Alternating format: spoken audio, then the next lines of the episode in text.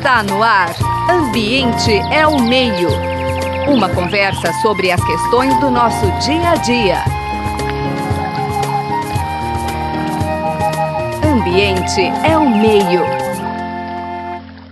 Olá, ouvintes da Rádio USP. Hoje o programa Ambiente ao Meio conversa com o pesquisador titular do Instituto Nacional de Pesquisas da Amazônia, o INPA, Philip Fernside, onde reside na região amazônica aí desde 74.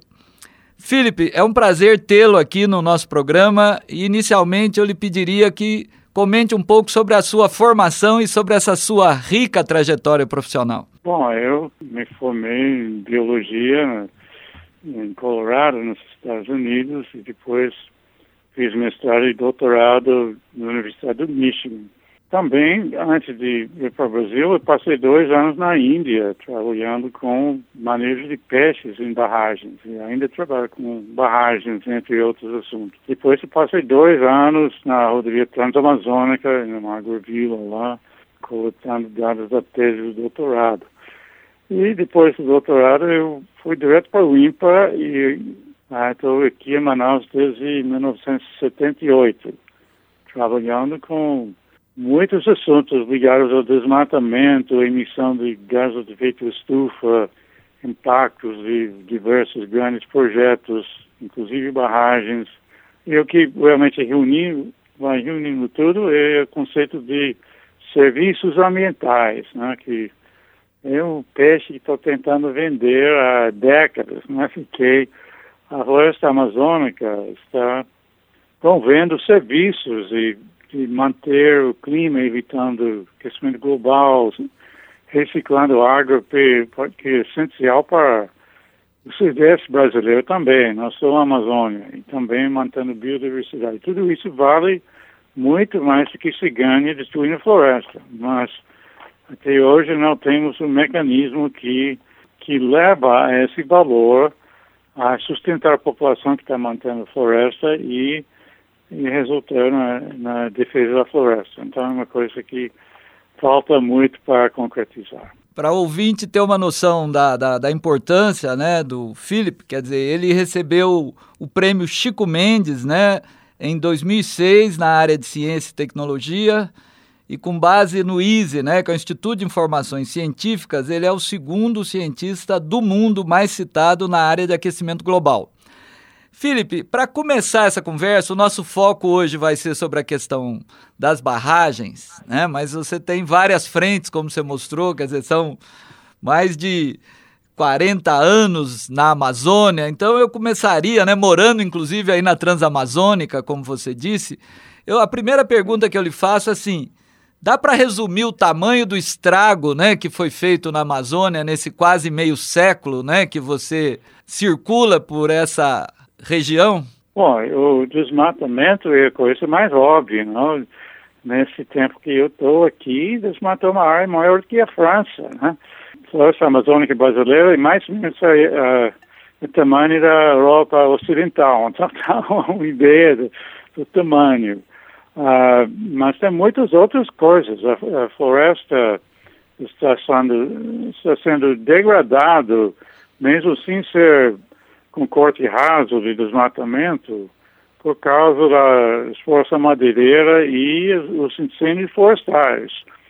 Uh, e está afetando uma enorme área. E uh, com o espalhamento da, de estradas, etc., se tem incêndios começando em muitos lugares onde não teria antes. E também nós temos mudança climática em curso. Nós temos aumento da frequência de grandes secas aqui, uma coisa que deve aumentar ainda mais no futuro. Então, esse é uma coisa que coloca a floresta em perigo mesmo. É bom lembrar que em 2015, no último grande aninho, só na área de Santarém queimou um milhão de hectares uma coisa que matou metade das árvores, inclusive as árvores grandes é, mais sensíveis. É uma coisa que acho que a população não acordou ainda do tamanho da ameaça. E também tem os outros tipos de impactos, e barragens é um. um deles né, que está uh, assim, destruindo os ecossistemas aquáticos na região. Então vamos falar um pouquinho sobre questões, as questões relativas às barragens. Eu, assim, eu não sou um especialista no tema, minha área é educação, mas, assim, eu me lembro bem do, do, do, do péssimo exemplo que foi Balbina, né? Quer dizer, considerado, assim, um, um impacto ambiental enorme, né, para uma geração relativamente pequena, uma área de inundação gigantesca. Então, assim, depois veio o Tucuruí, né, que também foi outra, e aí depois vamos falar dos exemplos mais recentes, né, de Belo Monte, São Manuel, mas vamos falar um pouquinho sobre esse passivo do passado, assim, Balbina, Tucuruí, foram grandes desastres? É, realmente, no caso de Balbina, sobretudo, e notável porque o impacto foi grande e o benefício foi quase nada. Não, Tucuruí gera muita energia, mas uh, e tem um lago quase de igual tamanho da de Balbina, mas Balbina não. Uh, então essa foi uma coisa que foi óbvio desde antes de fazer a barragem, mas nenhum argumento, eu estava no meio da, da polêmica na época, né? pertinho a Manaus, nenhum argumento conseguiu mudar a história lá. Então, esse é importante, porque o mesmo tipo de lógica aplica a outras obras hoje, onde coisas que não têm argumento econômico conseguem seguir ah, de qualquer forma por causa de pressões políticas. A, a rodovia BR-319, Manaus-Porto Velho, é o exemplo mais evidente da, da atividade. Outro aspecto de Balbina é que hoje em dia, eh, falando de Balbina, as autoridades elétricas assim, descarta isso, diz que esse é um erro do passado, foi durante a ditadura, etc. E hoje nós temos democracia, nós temos o EIA-RIMA, audiências públicas, etc. Então nunca ia acontecer nada assim, hoje. Mas esse não é o caso. Na verdade, a, a maneira em que está sendo feitas as decisões sobre essas barragens não mudou muito desde a época da ditadura. Não? Em vez de ser assim, um punhado de, de militares que decidem, eh, são pouquíssimas pessoas no governo que vão decidir fazer uma barragem. E depois Todo o resto, a rima, todas as audiências, etc., serve para legalizar aquela decisão que já foi feita. Então, é um sistema que precisa mudar. E nós temos coisas que estão avançando hoje. Por exemplo, esse, esse plano uh, barrão do Rio Branco, que foi anunciado pelo atual uh, governo presidencial, é, é, o carro-chefe é um hidrelétrico de 2 mil megawatts no Rio Trombetas, ao norte do Rio Amazonas. E também ia ter uma estrada que, uh, que liga o Rio Amazonas com divisa com Suriname, que corta um monte de áreas indígenas e quilombolas e, e unidades de conservação e também tem, aí tem um ponte sobre o Rio Amazonas, tudo isso. Mas é uma coisa que, que segue sem ter uh, o normal processo de decisão de analisar os prós e contras econômicos, etc., ter uma discussão e depois decidir fazer a coisa. Então, é, realmente tem muitos problemas para resolver para conseguir decisões mais racionais e, sobretudo, quando são obras grandes, como hidrelétricas. Uh, então, uh, no caso do Brasil, é importante relembrar que o Brasil tem muitas opções energéticas que não seja hidrelétrica, nem combustível fóssil, nem nuclear. Nós temos um enorme potencial eólica, porque tem um, um literal de milhares de quilômetros onde tem ventos constantes do mar para o continente, esse que precisa para a energia do vento, uh, e também tem uma, uma plataforma continental ao longo da costa, então dá para fazer torres no mar, sem destruir as dunas na terra, esse foi calculado que dá para ter super toda a energia, energia do Brasil, assim, só que precisa algum subsidente, né, quando falta vento. Mas já temos as hidrelétricas, etc., para isso. Então, é, é um. E também nós temos a região Nordeste, que tem, quase não tem nuvens, tem muita insolação lá e tem muitas áreas de baixa produtividade que podia gerar energia fotovoltaica em, em escala. Uh, e também mudanças climáticas realmente vão devastar o Nordeste.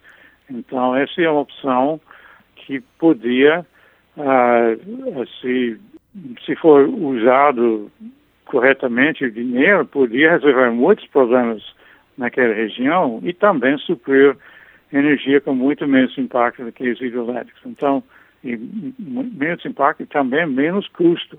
Vamos falar um pouquinho sobre o sistema de licenciamento, né? Quer dizer, você comentou que antes, no caso de Balbino, o argumento é que era ditadura militar, não havia espaço para discussão. Aí veio a Constituição de 88, né? A exigência do estudo de impacto ambiental, do relatório de impacto sobre o meio ambiente. Mas aí a experiência de Belo Monte mostrou os limites, como você bem colocou. E o que eu queria que você comentasse um pouco é que a experiência que a gente tem é que todos os problemas que são aventados quando se constrói uma usina como Belo Monte, o contra-argumento é que são previstos condicionantes ambientais, condicionantes sociais, ou seja, que o empreendedor vai tomar todas as medidas mitigadoras, então se libera a licença prévia, se libera a licença definitiva, e a pergunta que eu fico é o seguinte: a obra em funcionamento, os condicionantes, eles de fato são cumpridos e eles são suficientes? Bom, o valor dos condicionantes tem diminuído muito nos últimos tempos e Belo Monte realmente foi o assim, golpe de misericórdia ali. Uh, mas esse é uma coisa que vem enfraquecendo uh, o sistema de licenciamento, uh, mas é bom lembrar que as ameaças, nesse momento, são ainda mais graves. Tem várias propostas que basicamente acabam com o licenciamento ambiental no país de vez. Mas uh, esse sistema de TEA-RIMA é uma lei de 1981 que foi regulamentado em 86. Então, desde 86 tem que ter isso. E sempre exigia, são três passos, uh, uh, licença prévia, de, de instalação e de operação. E em cada um, você tem que cumprir todas as exigências antes de ir para o próximo. Ficou assim até mais ou menos 2002, quando começou a usar os chamados condicionantes. Uh, e essa foi nas primeiras duas etapas da, do licenciamento. Então, fazendo licença prévia, em vez de fazer cumprir todas as exigências antes de dar licença, eles deixavam alguns ser transformados em compromissos de fazer isso antes do próximo licença. Então, esse fica aumentando com as barragens lá no Rio Madeira, por exemplo, e depois, em, no caso de Belo Monte, foi deixado dar o último licença, quer dizer, de começar encher o lago para a barragem uh, sem ter cumprido todas as condicionantes. Então, esse abriu as, as comportas para qualquer coisa passar. E, de fato, eram 40 condicionantes de Bama, mais 26 de FUNAI, e muitos não foram cumpridos até hoje. Então, uh, depois da obra estar pronta, aí basicamente evapora toda a vontade do empreendedor de, de, de cumprir tudo. E, de fato, ah, acaba não fazendo sem, sem consequências. Então, é um problema ah, sério para ah, conseguir o sistema de licenciamento funcionar como deve. Eu queria agora que você comentasse um pouquinho, Felipe, sobre Quer dizer, existem novos projetos em andamento, quer dizer, quem, que interesses econômicos estão por trás? Né? A gente sabe que a China está aí investindo muito nessa área, quer dizer, o que motiva essa, essa febre de construção? Você já citou um pouco a questão da corrupção, do financiamento de campanhas, e também há muito interesse econômico por trás? Tem interesses econômicos de vários tipos, né? Da parte que vai construir a barragem em si e também para a energia e também para conseguir todos os subsídios que o governo dá para esses empreendimentos. Impressionante. No caso de, de Belo Monte, que custou mais de 40 bilhões de reais, 80% foi financiado pelo BNDES, uh, pagando só 4% por ano de juros, enquanto o governo estava se autofinanciando, ao mesmo tempo vendendo papéis a 10% ao ano. Quer dizer, essa diferença se traduz em dezenas e dezenas de bilhões de reais de subsídio que estava dando um, às empresas. Então, eh, tudo isso leva a, a muito interesse para fazer essas obras, que se transforma em pressão política né, no Congresso, etc. Então, é um, uh, um sistema que que leva a decisões que, uh, que não são racionais e também que acaba violando direitos humanos, destruindo o meio ambiente e todos esses impactos. Então, é um sistema que, que evidentemente precisa de, de mudanças. E, e, sobre, quer dizer, a gente sabe que a, a empresa chinesa, né, Trigorges, né, adquiriu uma participação de 33% da barragem de São Manuel. Quer dizer, a gente sabe é. que, historicamente, a China não tem muito compromisso com as questões ambientais. Como você vê essa entrada desse enorme... Né, eu nem sei se a Trigorges é estatal ou não, porque a China a gente nunca sabe exatamente, né? Não, realmente é uma coisa muito preocupante e mostra mais uma vez que China não tem muita preocupação com ah, a parte ambiental, nem a parte de direitos humanos, porque São Manuel foi um dos piores exemplos.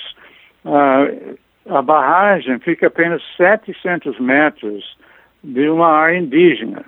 Pelo ah, regulamento brasileiro, qualquer barragem que na Amazônia, que é uh, até 40 quilômetros de uma uh, área indígena, uh, a área indígena é considerada diretamente impactada e eles têm direito à consulta.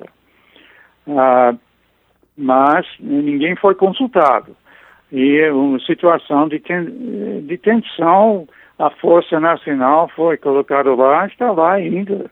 É uma coisa ah, é extremamente grave. E também ah, ele ah, destruiu ah, áreas sagradas do, do, grupo indígena, etc., além dos outros impactos. Então, ah, esse, sendo a China, a China é um país que tem muito dinheiro.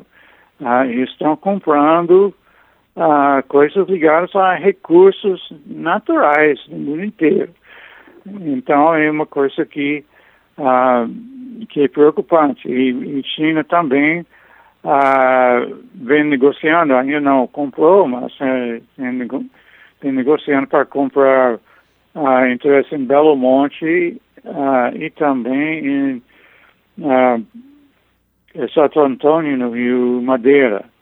Então, essas são grandes barragens com enormes impactos é uma coisa que, que tem o potencial de acelerar os planos que o Brasil tem para fazer dezenas de, de barragens na Amazônia e também em outros países.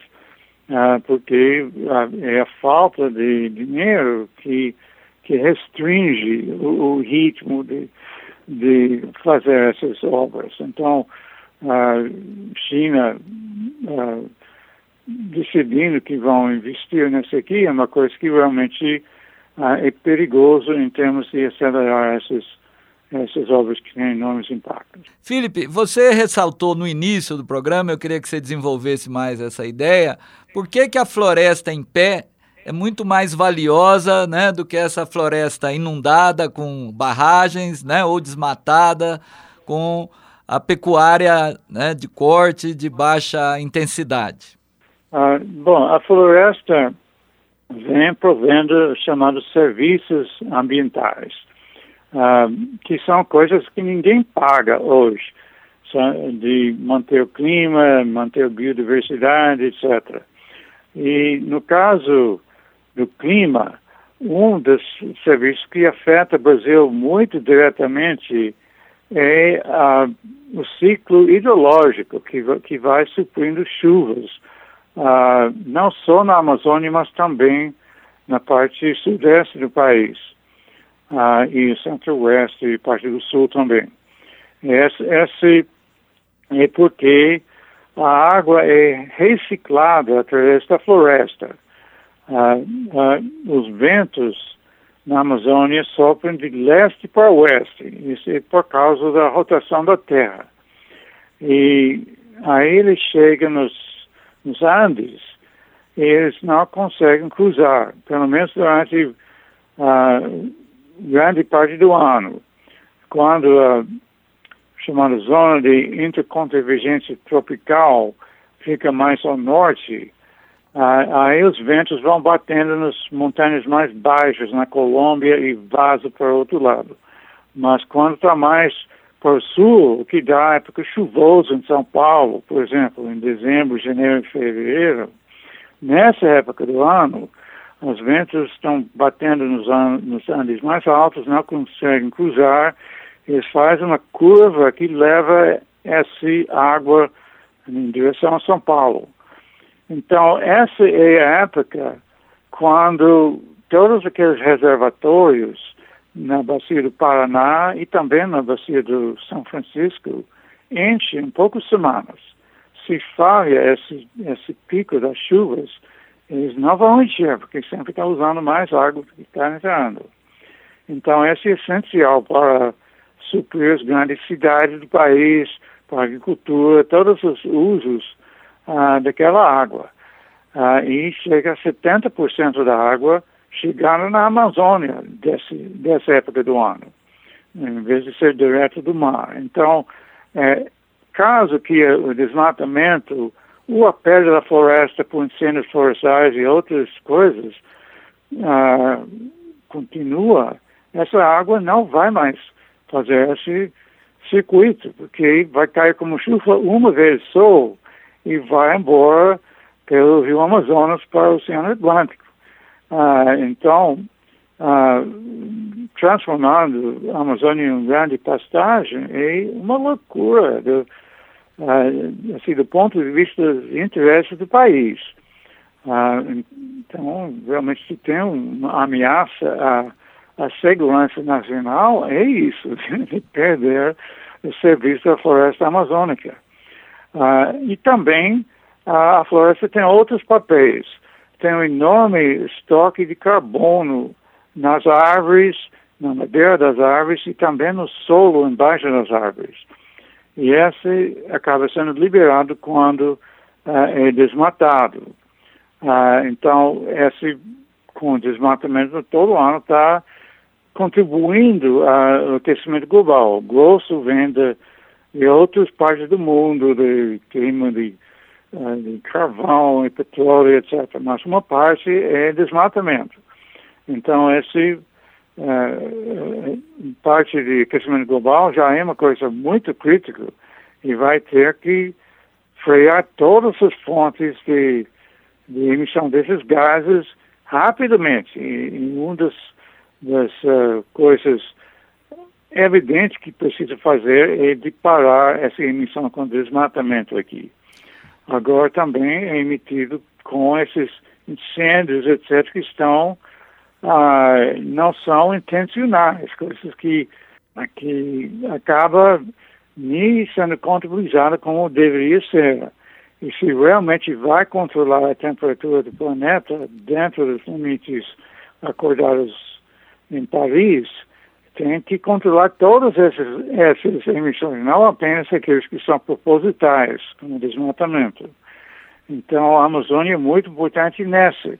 E por ter um enorme área de floresta que ainda está em pé, toda aquela parte do oeste do, da Amazônia, essa ah, é uma coisa que tem uma importância ainda maior, porque essa poderia ah, ser crítico em empurrar o aquecimento global para ser chamado uh, efeito estufa foragido, infuja, que simplesmente vai correndo embora. Em inglês é o runaway greenhouse, simplesmente vai correndo sem parar. Então, esse é o que ia acontecer se uh, o que estamos emitindo no planeta inteiro é mais do que uh, nós podemos, o que poderia ser parado. Uh, pelo último relatório do IPCC, no painel intergovernamental de mudanças climáticas, toda a humanidade com combustível fóssil e desmatamento está emitindo 49 bilhões de toneladas de CO2. É, se não considera o oxigênio do CO2, então só o carbono são 13 bilhões de toneladas de carbono por ano. Então, se o que está saindo, porque a floresta amazônica está queimando, tem incêndios em Austrália, em Califórnia, em Grécia, etc., se tem tundra derretendo e emitindo gases, e bolhas no, no Oceano Ártico, tem todos os oceanos esquentando e não observando CO2 como antes. Tudo isso junto uh, soma a mais de 13 bilhões de toneladas de carbono, então a coisa sai do controle. Fica cada vez mais quente, emiti emitindo mais, uh, porque o máximo que podemos fazer é simplesmente não cortar mais uma árvore, não queimar mais um litro de gasolina, nada. E só 13 bilhões de toneladas. Então, ah, o perigo é de, de, ter um impulso que, que quebra essa barreira. E a floresta amazônica é chave nisso, porque temos esse enorme estoque de carbono que podia ir para o ar sem querer. Então é uma, uh, um serviço de manter aquilo lá. Também nós temos a biodiversidade, que tem muitos usos utilitários, etc., informação para fármacos, para produtos de todos os tipos, ah, é uma coisa. Ah, e também se tem outros valores da, da existência da, ah, da floresta que ah, não devem ser violados também. Então, é, é outra razão para manter a floresta. E também tem as outras coisas, toda a diversidade humana da, dos ah, grupos indígenas, etc., que dependem da floresta. Tudo isso exige manutenção da floresta. Então é uma coisa que vale muito mais do que se ganha destruindo a floresta, que não é tanta coisa. Né? A pastagem na Amazônia obviamente produz muito pouco durante um tempo limitado. Mesmo se fosse culturas mais lucrativas por hectare, como soja, etc., não compara com esse valor de manter a água nas grandes cidades do país, etc. São coisas essenciais para o Brasil. Bom, infelizmente, Felipe, o nosso tempo chegou ao final. Em nome da equipe do Ambiente ao Meio, eu gostaria muito de agradecer, né, essa explanação muito didática, né, essa paixão, né, uma paixão baseada na ciência, no conhecimento local e o desafio gigantesco que cabe à sociedade brasileira, até porque nós temos um desgoverno né, na área ambiental, entre outras áreas, para reverter esse processo e utilizar o grande potencial da Amazônia, que é exatamente a Amazônia em pé, com muita água, muita chuva, muito rio. Muito obrigado, professor Felipe. Foi um prazer. Você acabou de ouvir Ambiente é o Meio. Produção e apresentação: José Marcelino e Marcelo Pereira. Música tema: Evandro Navarro. Sonoplastia: Mariovaldo Avelino. Ouça também este e outros programas em www.ribeirão.usp.br.